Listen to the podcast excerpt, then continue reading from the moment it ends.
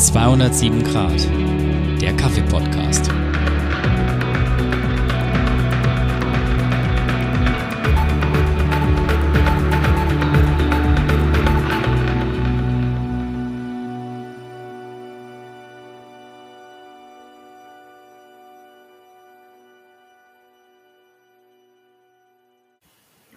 Hallo und willkommen zurück bei einer neuen Folge von 207 Grad, der Kaffee Podcast. Mir ist heute Björn. Hallo. Chantal. Hey. Und Marius. Hallöchen. Genau, und Chris fehlt heute, heute ohne ihn. Wir sprechen heute wie angekündigt über das Thema Milch, unterschiedliche Milcharten, also auch Mandelmilch, Hafermilch, Sojamilch beispielsweise und was diese Milch im Kaffee macht, wie man sie aufschäumen kann. Deshalb zum Anfang vielleicht die Frage, was macht Milch denn im Kaffee? Also geschmacklich, wie verändert sich da Kaffee? Welche Reaktionen gibt es vielleicht auch? Ich kenne mich nicht so aus mit Chemie und Proteinen und allem möglichen, aber ihr seid ja die Expertin da. also als allererstes, äh, Milch ist ja eigentlich so ein, ein Fett in Wasser Emulsion. Ähm, deswegen auch die verschiedenen Fettstufen, die es gibt in Milch. Und äh, da im Kaffee einige fettlösliche Aromastoffe drin sind, bindet das, das Fett in der Milch Aromastoffe ein und deswegen wird der äh, wird Kaffee mit Milch einfach milder und bekömmlicher von der Säure her im Magen. Äh, es gibt viele Menschen, die ja ein Problem haben bei Kaffee, der Säure hat, der den Magen sauer macht und durch mhm. Milch kann man das ein bisschen reduzieren. Das äh, ist so, was ich äh, darüber weiß. Ich finde, dass der Kaffeegeschmack an sich ja. oft untergeht. Mm, manchmal schade, manchmal gut. Kommt, glaube ich, ein bisschen auf den Kaffee an. Wobei ich muss sagen, wenn der Kaffee nicht so toll ist, bin ich eigentlich glücklich, wenn ich ein bisschen Milch habe. Weil das eben, ich finde, so ein bisschen dieses arg bittere oder auch arg saure, falls das ist, ein bisschen eben ausgleicht. Wobei ich finde Säure mit Milch ein bisschen komisch. Also ich mag die Kombi nicht so gern. Also gerade im Flat White trinkt man ja oft so einen fruchtigen Kaffee und dann da so diese Säuren vom Kaffee in Kombi mit Milch. Kommt drauf an, was für ein Kaffee. Manchmal ist das richtig gut, aber wenn es nicht so ausgewogen ist, finde ich schwierig. Ja, finde ich auch. Also so sehr säurebetonte Kaffees, gerade so diesen, diese Specialty Espressos, die sehr hell geröstet sind, finde ich, funktionieren oft mit Milch sehr, sehr schlecht, weil da einfach diese Säure äh, mit Milch finde ich auch, dass es funktioniert mir persönlich äh, vom Geschmack her nicht. Ich finde auch, dass Kaffee ganz oft, also mit Milch von Älteren und auch oft von Frauen getrunken werden. Das hatten wir glaube ich, schon mal in einer Folge, ob das so ein bisschen genderbedingt ist oder auch generationenbedingt ist.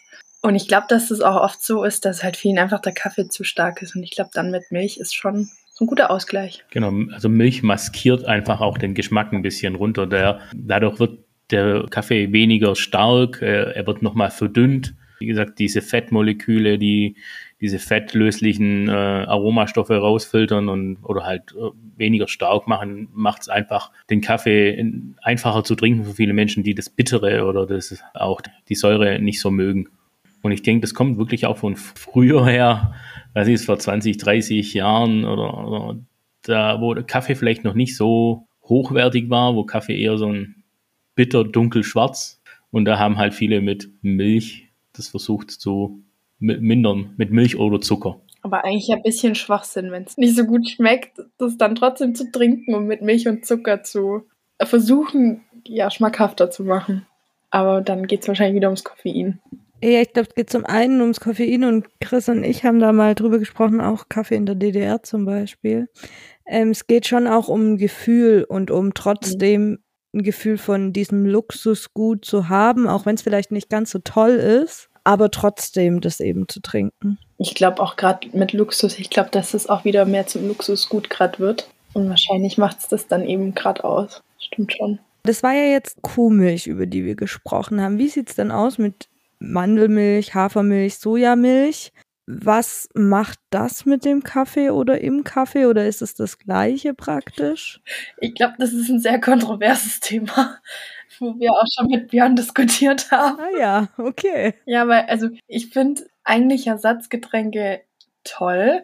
Ich finde aber, dadurch, dass ich eigentlich von Kind auf auch immer Kuhmilch getrunken habe, dass die schon einen starken Eigengeschmack haben. Mhm. Jörn sagt es genau andersrum. Trinkt jetzt schon seit ewig und zehn Jahren gefühlt Hafer, ich glaube primär Hafer, ja. ähm, Drink ja. und sagt halt, dass Kuhmilch halt voll den Eigengeschmack hat. Es hat beides einen Eigengeschmack und, und kurz ja. nochmal zu diesem Hafer-Drink. Unsere liebe EU ist ja da äh, immer so sehr besonders darauf, alle Dinge zu schützen. Deswegen darf ja eigentlich auch Mandelmilch und äh, Hafermilch nicht Milch genannt werden, sondern Trink, weil Milch nur von äh, Säugetieren kommen darf irgendwie. Mhm. Ja, ich finde beide Sorten, egal ob das jetzt eine pflanzliche Alternative oder Kuhmilch ist, haben beide einen Eigengeschmack. Ich finde Kuhmilch hat einen mega Eigengeschmack. Es schmeckt anders, einfach auch weil es anders chemisch, anders, äh, anderes Produkt ist, wie so ein Ersatzdrink so ein Ersatz äh, Hafer, Kokos, wobei ich da auch sagen muss, also manche von diesen alternativen Ersatzsachen, die funktionieren für mich persönlich in Kaffee gar nicht. Gerade so, also ich finde Sojamilch nicht wirklich lecker, weil Sojamilch, finde ich, hat so einen bestimmten Eigengeschmack, der Soja ist und der schmeckt immer raus, egal was man damit macht. Das lässt sich irgendwie nicht verstecken. Auch Kokosmilch oder Kokosdrinks finde ich in Kaffee passt für mich im Geschmacksprofil nicht. Deswegen sind diese Getreidesachen wie Hafer oder Reis für mich in, in, Kaffee am besten. Und ich mag das mittlerweile wirklich viel, viel lieber wie Kuhmilch. Und, und Kuhmilch ist ja auch so eine Sache. Ich, ich habe da so eine Meinung drüber. Und äh, Kuhmilch ist lecker und ich trinke das und wir sind das alles auch von unserer Gesellschaft oder von unserer, wie wir aufgewachsen sind, sind wir einfach mit Kuhmilch aufgewachsen. Aber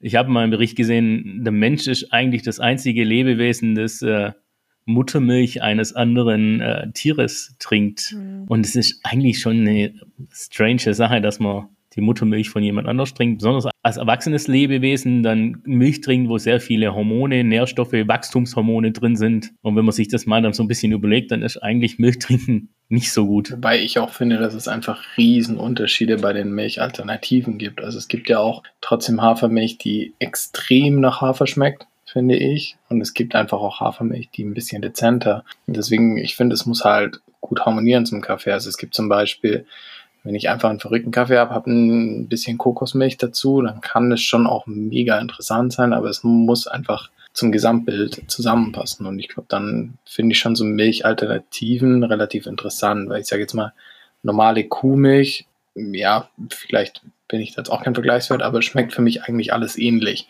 Und bei den Milchalternativen gibt es halt, finde ich, von den Zusammensetzungen her extrem schwankende Unterschiede natürlich. Aber ich, wie gesagt, ich weiß auch nicht, ob es bei Kuhmilch nicht auch so verrückt sein kann, aber bei den Milchalternativen haben wir uns jetzt halt speziell mehr damit beschäftigt und da gibt es halt einfach Riesenunterschiede. Ja, das ist, was ja. Oh, sorry.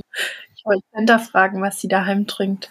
Ähm, ich trinke tatsächlich hauptsächlich Kuhmilch, aber manchmal auch Hafer. Und bei mir auf das äh, zurückzukommen, was Mario sagt, natürlich, da gibt es mega Unterschiede, gerade in diesen pflanzlichen Alternativen. Da gibt es die schmecken mega nach Hafer und das, da ist es auch so wie bei mir zum Beispiel mit Kokos. Da geht halt ein Kaffee, egal was für ein Kaffee das ist, der geht unter und da schmeckt es nur nach dieser süßlichen, getreidigen äh, Alternative. Mhm. So extreme Schwankungen gibt es bei Kuhmilch oder es gibt ja auch andere Milch, nicht unbedingt Kuh, also ähm, Ziege oder Schaf, was aber im Kaffee relativ wenig verwendet wird oder eigentlich gar nicht verwendet wird. Ja, auch da gibt es Unterschiede die sind aber nicht so extrem wie bei einer pflanzlichen Alternative, finde ich. Wobei ich muss sagen, wir haben gerade aktuell Haarmilch und Frischmilch. Einmal 3,5 und einmal 3,8 Prozent Fettgehalt. Und ich muss sagen, die Frischmilch schmeckt mir auch manchmal zu tierig. Also Schande. Aber die Haarmilch, die ist irgendwie halt verwässerter, keine Ahnung was noch alles und geht irgendwie so mehr runter. Ich finde gerade jetzt im Sommer mit Kaltgetränken, mhm. also gerade dann äh, Milch auf Eis und Kaffee, da finde ich die Frischmilch manchmal echt übel in Relation, weil ich halt auch jetzt diese Hafermilch mehr oder Haferdrink, ich sag's auch falsch, mehr gewohnt bin, trinke ich eigentlich kalt fast auch nur Hafer, weil ich diesen Kuhgeschmack dann auch mehr rausschmecke als im warmen Getränk. Ja, das hat ja auch was damit zu tun, wenn Milch kalt ist, hat die einen stärkeren Eigengeschmack, wie wenn sie warm ist, durch das, dass sie warm gemacht wird. passieren chemische Dinge, also äh, Proteine werden zersetzt und dadurch schmeckt es anders. Deswegen schmeckt ja auch Haarmilch, die hoch erhitzt ist, finde ich komplett anders wie Frischmilch. Ähm, da passieren chemische Dinge. Ich bin kein Chemiker, ich kann nicht genau sagen, aber äh, was da passiert, aber es ist also ab äh, 65 Grad, 60 bis 65 Grad fangen die Proteine in der Milch, also die Eiweiße an zu denaturieren und eine chemische Reaktion und dadurch verändert sich der Geschmack. Das ist äh, zu vergleichen so wie ein Ei, das man gart. Äh, da sieht man es am ehesten, was bei Eiweiß passiert, wenn man es heiß macht. Also diese Denaturierung, da, da sieht man, was da verändert. Und ähnliche Dinge passieren einfach auch bei Milch oder bei Fleisch, wenn man es gart. Das ist eigentlich alles das Ähnliche. Da werden Proteine zerstört und dadurch beginnt eine Veränderung im Produkt. Voll spannend. Ich finde auch, dass Hafermilch kalter geschäumt besser schmeckt. Ich finde, dann schmeckt es auch nicht so arg nach Hafer. Ja. Ich habe wieder Milch gesagt. Haferdrink. Im Alltag sage ich es immer richtig. Also ich finde, gerade eben in, in Cappuccino oder so, wenn die so ein bisschen kälter geschäumt ist, schmeckt die besser und nicht so extrem getreidig. Da schmeckt die viel süßer. Weil auch die Süße, das ist ja auch, ich glaube, bei Kuhmilch ist ja auch so, dass dann so ein bisschen der Zucker karamellisieren anfängt und man dann oft wieder irgendein Süßungsmittel braucht. Ich schätze mal, das ist bei Hafer oder egal. Ich finde Mandelmilch auch super. Mandeldrink auch super. Nur ich finde, das schmeckt halt echt, als ob man irgendwie nur Sirup reingekippt hat. Also es hat für mich gar nichts mehr mit. Also ich, ich finde es toll, weil ich finde auch Marzipan super, aber es hat für mich nichts mehr mit so Kaffee und Getränk zu tun, sondern einfach mit Süße und irgendwie Sirup. Ja. Aber auch da, wie Marus ja gesagt hat, es kommt auch ganz auf den Kaffee drauf an. Ähm, also es gibt Kaffees, da unterstützt diese Mandelnote den Kaffee nochmal, da kriegst du nochmal einen anderen Geschmack hin. Ich glaube, man kann das nicht so verallgemeinern. Das ist, jeder Kaffee funktioniert mit Alternativen oder mit Kuhmilch immer ein bisschen anders, gibt es andere Geschmacksprofile und deswegen kann man das ja auch alles testen, was man möchte. Und es ist ja relativ neu mit diesen ganzen Alternativen, die es da gibt. Das ist, äh, ist in den letzten fünf Jahren erst wirklich groß mhm. geworden. Wenn ich mich dran zurückerinnere, in den 90ern, äh, da war's, war man froh, wenn man äh, irgendeine Reismilch mal bekommen hat als Alternative. Das, das war das Einzige, was es mehr oder weniger gab. Also kann ich mich dran erinnern, da gab es keine Hafermilch oder diese ganzen Alternativen. Wenn man heute vom äh, Haarmilchregal oder vom Milchregal steht mit den ganzen Alternativen, da ist man ja mehr oder weniger überschlagen. Irgendwie hat jeder Hersteller mittlerweile eine eigene äh, Milchalternative und dann auch noch sechs, sieben Sorten unterschiedliche. Und dann gibt es eine Barista-Version, dann gibt es eine No-Milk-Version, dann gibt es eine äh, Low-Fat oder High-Fat. Irgendwie, ich habe jetzt, äh, habe ich bis jetzt noch nicht gesehen, von Oatly gibt es jetzt auch irgendwas mit 3, ja. irgendwas Prozent Fett drin. Dann gibt es welche im Kühlregal mittlerweile. Das gibt, also der Markt ist riesig geworden und ich glaube, da muss jeder auch sein eigenes, ja. sein eigenes Produkt finden, was ihm am besten schmeckt. Und wenn es dann Richtung Schäumen geht, funktionieren so, so nicht ein, alle Alternativen gleich gut. Ja, da braucht man braucht ja zum Schäumen einen gewissen Fettprozentsatz, der äh, in der in dem Getränk drin sein muss in der Alternative oder wie auch bei der Milch, damit es überhaupt funktioniert, den Schaum zu machen. Genau, über Schäumen würden wir gleich nochmal kurz sprechen. Eine Frage noch, was habt ihr denn in der Röstschmiede alles für Milch und Alternativen? Wir haben es relativ reduziert. Weil wir haben gesagt, wir möchten jetzt nicht zehn verschiedene Sorten anbieten und dann kippt man irgendwie immer die Hälfte vom Tetrapack weg. Deswegen haben wir Frischmilch äh, von einer Hofmolkerei hier in der Gegend die wird uns geliefert mit 3,8 Prozent mhm. Fettgehalt. Mhm. Weil ich sagen muss, gerade bei der merkt man die unterschiedliche Fütterung der Kühe im Winter und im Sommer. Also die ist im Winter ein bisschen anders mhm. schäumbar als im Sommer. Dann haben wir auf dem Wochenmarkt Haarmilch von, wie heißen die, Bergbauernmilch mit 3,5. Das ist aufgrund der Kühlkette, dass wir keine Frischmilch nehmen dürfen, deswegen Haarmilch. Und als Alternative haben wir von Oatly die Barista Edition Tetrapack nicht aus der Kühlung, gibt es auch gekühlt. Aber auch da wieder ist eben das Ungekühlte für uns am praktischsten. Aber ich muss sagen, wir testen immer ganz, ganz viele unterschiedliche Haferalternativen. Also wir finden auch, dass Hafer eigentlich mit Kaffee so am besten funktioniert. Wobei wir haben echt schon ganz viele unterschiedliche gehabt. Zum Beispiel auch eine von James Hoffman. Die ist so schwarz und da war auch ein bisschen, meine, Kokos mit drin. Und recht viel Fettanteil. Und, und ja, und Erbse ist, glaube ich, auch mit drin gewesen. Und um, um kurz dich zu unterbrechen, die war ja. schrecklich. die geht gar ja. nicht. Also ich glaube geschmacklich zum einen, dann auch vom Schäumen. Ähm, wobei da waren viele andere Hersteller ähnlich sch schlecht. Ich will jetzt niemanden schlecht reden, aber es war halt so im Vergleich merkt man es dann halt einfach. Und was auch Vogelwild war, ähm, dass bei ganz vielen Tassen es immer so aussah, als ob nie ein Getränk drin gewesen wäre.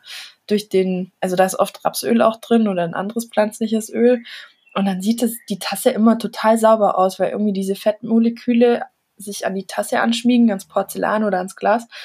Und das sieht halt super sauber aus. Also für alle, die keinen Bock auf Spülen haben, ist das natürlich mhm. super. Aber es irritiert halt total, weil in jeder normalen Cappuccino-Tasse oder so ist immer am Schluss ein bisschen mhm. Schaum drin. Also geschmacklich muss ich sagen, waren echt viele dabei, die jetzt in Relation halt immer nicht so überzeugt haben. Aber ja, also wir haben bestimmt schon zwischen 10 und 20 verschiedene probiert. Eher mehr wahrscheinlich. Wobei ich es mega spannend finde, wie die Leute teilweise reagieren. Also eben weil wir nur diese eine Milchalternative so gesehen anbieten, haben wir oft Kunden, die eben reinkommen und sagen, ja, was habt ihr als Milchersatz? Und dann sage ich halt Hafermilch. Ja, nee, dann nehme ich einen normalen Cappuccino. Und das, keine Ahnung, verstehe ich nicht ganz, bin ich ehrlich, weil natürlich hat Hafer auch seinen Eigengeschmack, aber ich finde halt verhältnismäßig für den Eigengeschmack von allen Milchalternativen hat Hafer noch den geringsten. Und deswegen, aber ja, finde ich einfach nur spannend, das so einfach zu sehen. Ja, und gerade darauf bezogen, also kommt, glaube ich, die Frage auch oft in Verbindung mit, habt ihr laktosefreie Milch? Weil halt viele ja. entweder wirklich drauf reagieren oder gefühlt drauf reagieren. Es gibt ja Laktasetabletten, die hat auch der Marius dabei meistens, weil er da halt auch ein bisschen empfindlicher ist. Und ganz viele sagen dann halt eben genau das, also, nee, dann nehme ich normale. Was ja eh auch so eine Formulierung ist, normale ja. Milch. Also, ich sag das auch nicht, ich sag immer Kuhmilch, das sind immer ganz viele erschrocken. Und es ist dann halt so, ich meine, wenn es dir schlecht geht, dann bist du dankbar, wenn du Hafer kriegst oder du hast eh deine Tabletten dabei. Also es ist immer so, also es passiert wirklich öfter, wo man sich dann schon denkt, okay, komisch. Warum? so. Und vielleicht, was noch spannend ist, ähm, aus der Kaffeesicht, man hat ja ganz oft einen Hafer oder generell einen Aufschlag bei Ersatzdrinks. Das liegt daran, dass in Deutschland eine unterschiedliche Besteuerung ist. Und deswegen sagen halt viele, hey, ich zahle eh schon mehr im Einkauf, weil Kuhmilch ist eigentlich fast immer teurer als irgendeine Ersatzmilch, bis auf vielleicht ein paar Eigenmarken mittlerweile. Und dann eben schon der höhere Einkaufspreis, noch verbunden mit einem anderen Steuersatz, ist dann halt für viele so, okay, dann mache ich halt einen Aufschlag drauf. Was halt irgendwie verständlich ist. Auf der anderen Seite, also wir nehmen bei uns keinen Aufschlag, weil wir finden halt, man sollte jetzt nicht aufgrund vom Geld sich dann nicht dafür entscheiden können. Und dann muss man es halt schon ein bisschen mit einkalkulieren. Aber das ist jedem selber überlassen. Ja, gerade mit der Besteuerung ist eine ganz spannende Sache. Also Haferdrinks oder Ersatzdrinks werden mit 19% besteuert und äh, Kuhmilch mhm. mit 7%, wo man sich echt fragen muss, warum. Gibt es auch so ein paar Röstereien oder Cafés, die da auch versuchen, äh, politisch gerade was zu machen, was ich sehr spannend finde, weil es wäre wär schön, wenn es das nicht geben würde, weil ich finde es, früher war es mal so, die Grundnahrungsmittel waren so alle 7% Mehrwertsteuer und die ähm, Luxuslebensmittel halt 19. Und ich sehe jetzt Hafermilch ja. nicht als Luxuslebensmittel an. Deswegen sollte man vielleicht da auch politisch, das ist eine spannende Sache, einfach, ob man da nicht was dagegen machen kann. Ja, Einfach in der Besteuerung. Aber es fängt ja jetzt auch schon langsam an, ähm, die Specialty Coffee Association, die diese ganzen Weltmeisterschaften austrägt, die haben jetzt schon ihre Regularien geändert oder angefangen zu ändern. Ich glaube, ich weiß nicht, ob es dieses Jahr schon gilt oder erst nächstes Jahr. Da durften alle Teilnehmer immer nur mit Kuhmilch quasi teilnehmen und die haben dann halt auch irgendwann gesagt, hey, irgendwie doof. Und jetzt ist dann auch eben, ich glaube, Oatly oder generell Hafer etc. eben zugelassen. Also ich denke, solange das dann da langsam schon anfängt, könnte es schon gut sein, dass es mit der Zeit dann auch irgendwann nach Deutschland durchkommt. Weil es gibt ja auch inzwischen ganz freakige Cafés, aber das ist schon sehr freakig. Die verlangen dann für einen Cappuccino mit normaler Milch, Kuhmilch, wie auch immer, mhm. mehr als für einen Cappuccino zum Beispiel jetzt mit einer Milchalternative. Und das finde ich auch einen sehr interessanten mhm. Ansatz. Ja, das ist halt so ein politisches Statement, finde ich ja. so ein bisschen. Oder auch also ähm, wie gehen wir um mit unseren Lebensmitteln. Gerade in dieser Specialty-Coffee-Szene ist ja auch, sich Gedanken drüber zu machen, was kann man anders machen. Äh, sehr viele von den Cafés äh, bieten viel vegane Sachen an. Und da ist es ja auch interessant, gucken, was passiert da äh, in dieser ganzen Sache in Zukunft. Es ist, passiert ja so, so gerade sehr viel. Man sieht es mit vegan, vegetarisch sich ernähren in unserer Gesellschaft. Das kommt immer mehr, auch das da zu sehen. Wobei ich glaube immer noch, der, der Großteil der Menschen trinkt einfach Kuhmilch, weil es einfach bekannt ist. Weil es gesellschaftlich einfach seit, was ich, 50 Jahren wird uns so viel Milch getrunken. Seit der Einführung des Kühlschrankes. Es ist wirklich so. Seit der Kühlschrank da ist, äh, äh, wird mehr Milch getrunken, weil früher konnte man Milch sonst nicht aufheben. Äh, Milch wurde immer weiterverarbeitet zu irgendwie Sauermilch, zu Dickmilch, zu Käse, weil sich Milch halt ein, zwei Tage hält, danach wird sie schlecht, ohne Kühlung. Und erst mit dem Kühlschrank konnte man Milch einfach aufheben.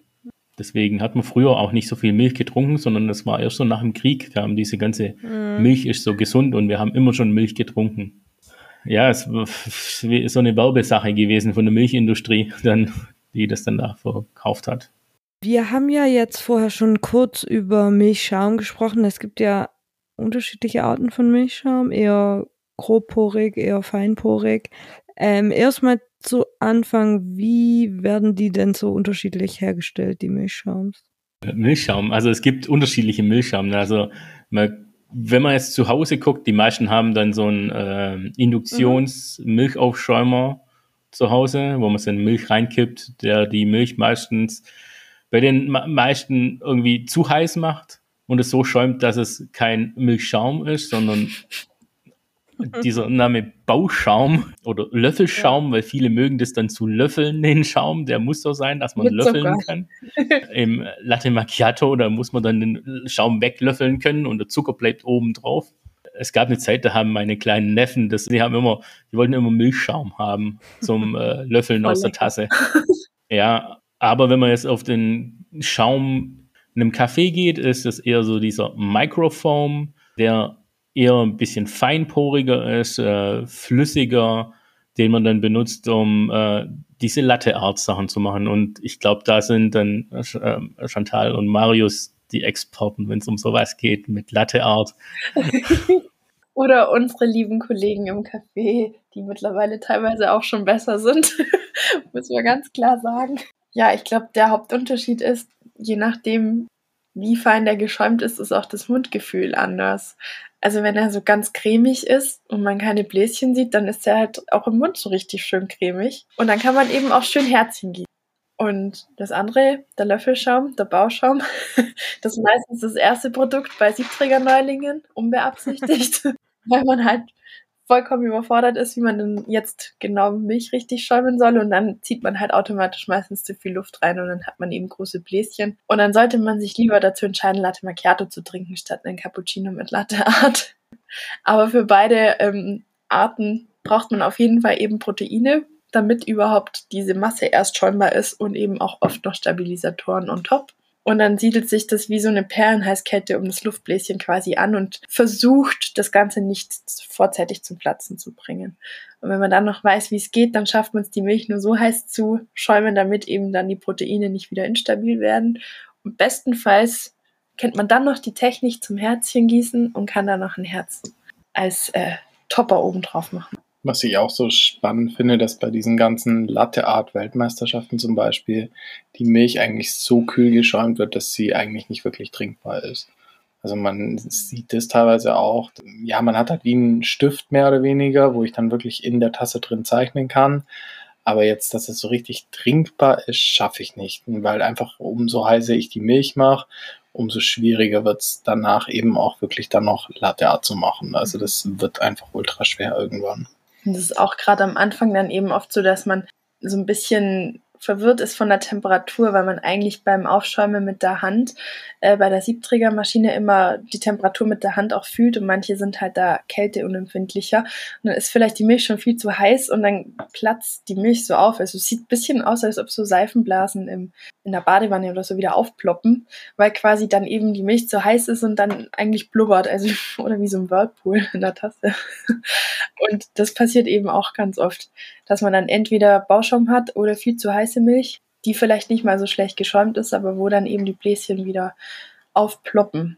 Oder auch noch oft, wenn man eben so einen ganz hell gerösteten Modern Espresso da in der Tasse hat und dann die Milch drauf kippt, also vor allem bei Kuhmilch, dann kann es sein, dass die Kaffeesäuren mit der Milch reagieren und dann auch wieder so blubbert. Dann hat man meistens noch das Herz in der Mitte in weiß und außenrum dieses hellbraune, wo man quasi den Espresso mit Milch vermischt hat. Das blubbert dann auch so ein bisschen. Also das, das fragen manche immer mal wieder. Also gerade so kenianischer Kaffee zum Beispiel hat es öfter, dass es dann eben reagiert, irgendeine chemische Reaktion, keine Ahnung genau was, und wo dann quasi die Milch ja wie so aufploppt sieht eigentlich ganz witzig aus und dann wundern sich halt viele, was eigentlich los ist und dann können eigentlich im Endeffekt gar nichts dafür, weil halt oft der Kaffee selber dann schuld ist. Ja, das hat einfach was mit auch mit der Säure zu tun und mit der Hitze, die wieder diese Denaturierung der Proteine bewirkt. Und äh, je heißer das ist, je schlechter sind die Proteinketten, deswegen je schwieriger wird es, da diesen Schaum hinzukriegen und diese, diese Fettmoleküle, Luftmoleküle, das, das alles bewirkt, das wird dann halt schneller zerstört. Deswegen ist auch heiße Milch, der Schaum, äh, viel instabiler, der fällt viel zu viel schneller zusammen, wie wenn die jetzt äh, zwischen 55 und 60 Grad hat. Und das ist bei, bei den Milchalternativen nicht ganz so schlimm, finde ich. Aber auch da passiert das Gleiche, weil auch dort Eiweiße drin sind. Da ist oftmals so, da sind noch Stabilisatoren oft drin, die es dann bewirken, dass es ein bisschen besser handelbar ist, wenn es auch heißer wird. Das, das heißt aber, eine gute Temperatur von dem Milchschaum wäre? Also man sagt so 55 bis 65 Grad. Okay. 70 ist eigentlich so Maximum. Wir schon bei uns eigentlich fast alle so um die 60 Grad ist bei uns so. Und das ist halt für viele im ersten Moment erstmal so, oh, der Cappuccino ist kalt ähm, weil sie es halt nicht gewohnt sind, weil eben gerade Vollautomaten, die eben in Deutschland nach wie vor recht weit verbreitet sind, eigentlich das Ganze viel zu heiß machen und dann ist es halt erstmal ungewohnt, wenn der Kaffee halt einen Ticken kühler ist, eigentlich direkt trinkbar ist und man sich nicht erst die Zunge verbrennt und eigentlich schmeckt es halt eben auch besser, weil die Milch dann auch ein bisschen süßer noch ist und eben auch dann nicht der Zucker karamellisieren kann. Also man hat so die Kombi eigentlich aus verschiedenen Reaktionen, die dann noch nicht sind und deswegen die Milch eigentlich noch besser schmeckt. Mhm. Also man muss halt einen Tod sterben, ja man ist oft halt auch nicht gewohnt. Also in vielen Restaurants, Cafés oder so, wo man es kriegt, ist die Milch halt einfach zu, zu heiß geschäumt. Und dann äh, ist ja auch oft so, dass dann in dem Milchkännchen die Milch drin ist und man gießt nochmal was drauf und dann war die schon so schon zu heiß und dann man schmeckt, wenn Milch einmal zu heiß war, das schmeckt man einfach raus. Um das beste Produkt zu kriegen, sollte man immer die Fr äh, Milch frisch aufschäumen und nicht schon mal geschäumte Milch nochmal verwenden. Das ist ganz äh, wichtig. Und es ist auch immer relativ gut, wenn die Milch relativ kalt ist, wenn man sie mhm. beginnt zu schäumen. Finde ich, kriegt man das beste Ergebnis raus. So eine warme Milch zu aufzuschäumen nochmal, also lauwarme ist schwieriger wie eine kalte. Aber weiß jemand, weil ich weiß es wirklich nicht, woran es liegt, dass sich kalte Milch tendenziell besser schäumen lässt? Weil wenn du warme Milch schon hast, ist die Range zwischen, also mhm glaube ich, zu wissen, oder habe ich mal, glaube ich, die Range zu deinem 65 Grad oder zu deinen 60 Grad relativ kurz und du hast eine viel kürzere Zeit, um den Schaum zu entwickeln. Ja. Also ich bin echt kein Aufschäumexperte, weil ich habe ja auch keine Espressomaschine, wo ich schäumen kann mit einer Dampfpflanze. Aber das, das hat halt, manchmal ist das so eine Sache von ja von zwei, drei Sekunden, wo sich dann das Produkt verändert. Und es ist ja auch so, wenn man dann an unterschiedlichen Dampfpflanzen in unterschiedlichen Maschinen arbeitet, ist echt krass, wie da auch die Stärke von dem Dampf ist, wie schnell das funktioniert. Und für mich als Laie in der Sache ist es echt so schwierig, woanders einen Milchschaum zu machen. Gerade wenn vielleicht auch wenn die Espresso-Maschine oder der Siebträger nicht so die Energie hat, wie jetzt zum Beispiel so die, die Slayer-Maschine, die in der Röstschmiede steht. Als ich da mal geschäumt habe, war so irgendwie scheiße, das ist irgendwie fünf Sekunden und schon so viel. Ähm, Ja, und für die Qualität vom Milchschaum ist eigentlich gut, weil der meistens schöner und homogener wird, aber das ist halt meistens überfordernd für die meisten, weil es halt so schnell geht. Und gerade dann ist es halt eigentlich cool, wenn die Milch im Kühlschrank kalt ist, also knapp unter 8 Grad oder was, statt halt Zimmertemperatur von 20 Grad plus hat. Also es sind halt einfach nochmal 10 bis 20 Grad Unterschied, wo man halt sich auch an Zeit nochmal rausholt. Und wenn man eine kleine Maschine hat, die eh ewig braucht, ist relativ wurscht. Björn, du hattest vorher schon mal kurz was zu Ersatzprodukten und Schaum gesagt, aber mal darauf zurück, vielleicht welche Ersatzprodukte in eurer Erfahrung funktionieren denn am besten zu schäumen? Oder ist es egal, ob ich Soja oder Hafer nehme, funktioniert alles gleich gut? aus meiner Erfahrung raus funktioniert alles irgendwie unterschiedlich, aber das kann auch, also von einem Hersteller kann Hafermilch super schäumen, vom nächsten kann, schäumt sie gar nicht. Mhm. Ich habe eine Zeit lang, oder ich, ich trinke ganz gern diese No Milk von äh, Alpro. Die finde ich geschmacklich ziemlich lecker, weil die auch nicht so arg nach Hafer schmeckt. Aber die lässt sich manchmal nicht so geil schäumen. Warum? Keine Ahnung. Aber es gibt halt so viele unterschiedliche ähm, Hersteller, die unterschiedlich schäumbar sind. Ich finde manche Barista-Alternativen von den Hafer oder Kokos schäumen irgendwie auch nicht gut. Ja. Oder ich glaube, da muss jeder auch mal so besten durchtesten, was einem schmeckt und gucken, was kann man da nehmen. Natürlich gibt's diese üblichen Verdächtigen wie Oatly, Barista, die funktioniert eigentlich immer ziemlich gut. Die von Alpro, die Barista-Sachen, die funktionieren, finde ich auch ganz gut. Da finde ich manchmal die Geschmack, den Geschmack nicht so geil. Aber da gibt es so viele Hersteller ja mittlerweile und jeder hat seine Barista-Version. Da muss man sich einfach durchtesten, was schmeckt einem am besten und was, äh, was möchte man haben. Weil es einfach so unterschiedliche Geschmäcker sind. Wobei ich muss sagen, ich finde, wenn man denkt, man hat Kuhmilch verstanden und man kriegt Kuhmilch hin zum Schäumen, dann kommt Hafer oder sonst was. Und egal wie oft ich die schäume, ich schaffe es nie, die hundertprozentig gleich zu schäumen. Das klappt bei Kuhmilch besser. Also Hafer, also speziell jetzt die, die wir bei uns haben, die hat mich schon oft zur Weißglut gebracht. Was man auch noch ähm, als Tipp sagen kann, unbedingt davor schütteln. Also richtig schütteln. Da steht auch Fett drauf, weil unten sich so ein bisschen diese Feststoffe, die noch drin sind, absetzen. Und dann hat man oben so gefühlt nur Wasser. Und es macht es dann noch schwerer zu schäumen. Deswegen richtig gut schütteln, auch wenn man dann schon im Karton so ein bisschen Bläschen erzeugt. Aber wenn man das kann, dann klappt es trotzdem gut. Und das ist aber viel wichtiger. Plus unbedingt auch die Barista Edition kaufen.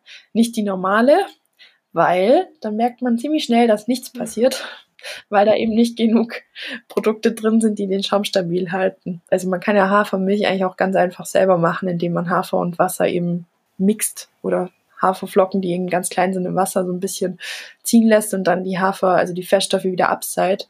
Aber das ist halt nicht schäumbar. Das liegt ganz einfach daran, dass diese Nicht-Barista-Milchalternativen oft zu wenig Fett drin haben. Und man braucht einen bestimmten äh, Prozentsatz, was glaube zwei Gramm pro Liter oder so Fett müssen drin sein oder Prozent. Ist wie bei Kuhmilch auch. Also unter 1,5 Prozent Kuhmilch schäumt auch nicht wirklich. Also es gibt ja Mhm. diese 0,1 Prozent äh, Milchsachen, also dieses weiße Wasser, das ist einfach nicht schäumbar, weil um den Schaum zu kriegen, brauche ich Fett, weil das ist diese Emotion, die da entsteht, diese Fettmoleküle, die sich mit dem Luft, äh, die Luftmoleküle, wo das Fett sich rumlegt und dann hat man diese kleinen Blasen und äh, da braucht man unbedingt Fett und deswegen haben die ganzen Barista-Editionen auch mindestens zwei Prozent Fett drin oder mehr. Zum Abschluss würden wir jetzt nochmal über eine andere Art von Kaffee aus Vietnam sprechen. Der wird mit Kondensmilch gemacht. Kondensmilch hatten wir jetzt bisher noch gar nicht angesprochen.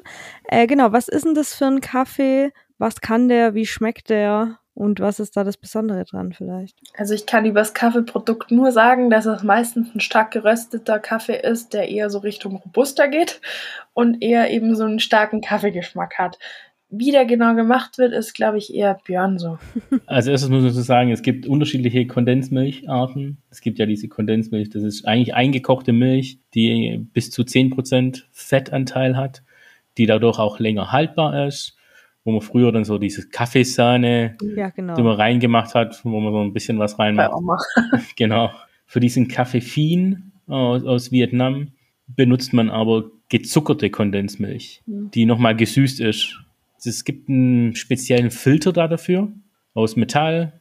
Dann macht man in ein Glas unten äh, einen Teil Kondensmilch rein. Dann macht man seinen Kaffee, was, wie äh, Chantal gerade gesagt hat, oft ein Robusta ist, weil der dort angebaut wird, viel in Vietnam.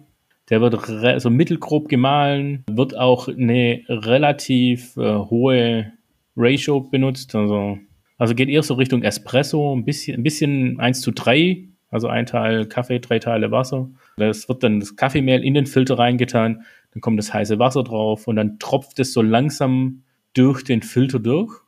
Dauert so vier Minuten.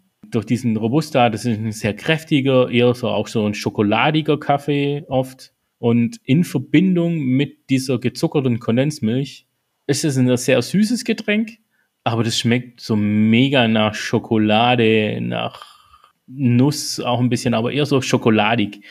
Und das ist was so komplett anderes, was man nicht kennt, aber was auch sehr, sehr lecker ist. Also ich mag das immer mal wieder sehr. Und es gibt dann auch noch äh, geeist. Und da tut man einfach noch einen Eiswürfel mit rein äh, in die Kondensmilch und brüht es. Und im Sommer ist das so ein mega leckeres äh, Sommergetränk, finde ich. Ist ja was sehr Spezielles, kommt eigentlich nur in Vietnam vor. Es gibt es bei uns immer mal wieder, bekommt man es in irgendwelchen Restaurants mittlerweile. Aber sonst im Großen und Ganzen kennt man das auch nicht. Es gibt eine große Marke, die es bei uns in jedem Asia-Shop eigentlich zu kaufen gibt. Und da kriegt man oft auch diese Filter. Das kostet auch nicht viel und den kauft man oft auch wirklich schon vorgemahlen. Den gibt's vorgemahlen. Das ist so eine Sache, ob's lecker ist. Es ist schon okay. Ich habe auch schon mal einen Robusta so probiert. Äh, es war auch lecker. Es gibt, glaube auch ein, ein, eine Rösterei oder so, die das äh, eher auf so ein bisschen Specialty machen aus München. Ich habe aber von denen noch nie einen Kaffee getrunken. Aber jeder, der mal so ein bisschen was anderes und relativ günstig einen Filter, die kosten wirklich nur vier, vier, fünf Euro. Und der Kaffee kostet auch nicht so viel und es ist sehr simpel zu machen. Und so zum Testen ist das mal äh, ganz sicher spannend. Aber wahrscheinlich kalorientechnisch nicht ohne, oder? Natürlich ist halt Zucker. Also gezuckerte Kondensmilch. Äh, aber man trinkt, man trinkt es ja jetzt auch nicht zehn Stück am Tag, weil es natürlich schon auch von Kaffee, es geht schon in die Espresso-Richtung von der Stärke her. Und Robusta ist ja so, so, so eine Sache. Also ich finde, viel Robusta trinken ist immer schwierig. Mhm. Ja, ich, Robusta ist jetzt nicht so der, gerade dieser Industrie-Robusta, nicht so der Kaffee, der oft sehr lecker ist. Aber auch da, diese Kondensmilch macht ja auch, maskiert so ein bisschen den Geschmack von diesem starken Kaffee. Wobei bei uns um die Ecke ist auch so ein Asiate, der nimmt, glaube für den, der hat, ja auf, hat das Getränk auf der Dessertkarte, da kostet das, glaube ich, irgendwas zwischen 6 und 8 Euro. Also schon. Ja, also glaube glaub 5 Euro der normale und 8 Euro irgendwie so der geiste, wo ich sagen muss, das ist schon krass. Also, ja, also. Und ich glaube, das Getränk ist ja von, von der Menge jetzt nicht riesig. Also ich Nee, eher so wie ein, Affogato. ja, so die Richtung oder wie so ein Cortado, würde ich jetzt sagen, von der Menge her. Ein bisschen weniger wie ein Cortado. Ja, wahrscheinlich halt auch wegen dem Aufwand und so weiter, dass das wahrscheinlich dann. Aber Wobei der Aufwand ist eigentlich relativ simpel. Also es ist, es ist halt so ein bisschen in und in gewissen Kreisen und noch Ja. was Bes- Besonderes. Man kriegt es nicht überall. Das kennen wenige Leute. So immer, immer wenn ich es irgendjemand gezeigt habe in den letzten Jahren, war immer so, hä, was ist das? Ich habe das noch nie gesehen. Aber jeder, der schon mal in Vietnam war, kennt es eigentlich, weil es gibt es dort überall. Und äh, da gibt es in Ho Chi Minh City, wo ich da war, gab es extra große Cafés, wo das in, im großen Stil da, ihr, da stehen 30 so Filter da und äh, werden immer frisch gemacht und jeder bekommt sein. Das sind, an jeder Ecke kriegt man das dort. Aber das ist halt so eine Kaffeetradition, die es bei uns, die und bei uns niemand kennt. Oder wenige das Pendant in Leute. Deutschland ist wahrscheinlich Filterkaffee, wo man halt sein Länderding hat oder Kaffeecreme. Ja. Aber halt nicht so cool. Ja, ob es cool ist, ist was anderes. Es ist halt was, was Besonderes. Ich finde es super. Ich habe damals auch in, aus Vietnam irgendwie fünf verschiedene Sorten Kaffee von einer Specialty-Rösterei, die dort von der großen Rösterei betrieben wird, mitgenommen und und auch da kann man dann Unterschiede schmecken und so. Ich fand das damals spannend. Es ist so ein, so ein Urlaubserinnerungsding halt. Man kennt das irgendwie und macht es dann immer mal wieder. Und dann weiß man genau, man ist zurück in Vietnam am Strand mit seinem Kaffeefin. Ja, das war jetzt ein ganz guter Einblick zum Thema Milch. Ich meine, am Anfang haben wir gesagt, es wird eine kurze Folge. Jetzt sind wir mal in einer Dreiviertelstunde. Zum Abschluss heute an Marius die Frage, welchen Kaffee trinkst du gerade und wonach schmeckt er? Mm, Ich habe gerade einen Kaffee von der Rösterei Duck aus Amsterdam oder Deck, keine Ahnung. Der heißt Milky Cake und soll offiziell schmecken nach Kardamom, Pistazie und Vanille. Ich persönlich finde, er schmeckt extrem nach, ja, wirklich so ein richtiger Kamillentee. Und ich finde es mega freakig und mega interessant. Ich habe mir da, also ein Kollege hat den mitgebracht und ich habe mir direkt zwei Tüten von dem jetzt bestellt, weil ich es einfach extrem interessant finde, den als Filter zu trinken. Also nicht jetzt nur, weil ich, ich mag Kamille schon auch, aber weil es einfach mal so was ganz, ganz anderes wieder in Kaffee einfach zu finden ist. Also das finde ich mega interessant. Deswegen, wir bestellen einfach auch viel wirklich in anderen Röstereien, weil es die Vielfalt einfach hier auch ausmacht. Und getrunken habe ich ihn bisher nur als Filter. Mal schauen, wie er als Espresso rauskommt. Oder eben dann vielleicht mit Milch oder Milchalternativen schmecken könnte.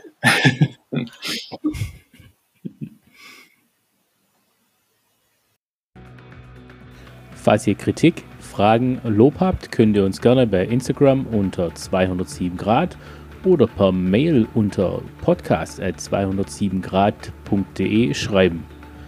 Über eine Bewertung und ein Abo bei Spotify oder Apple freuen wir uns natürlich auch. Bis zur nächsten Folge und eurer nächsten Tasse Kaffee.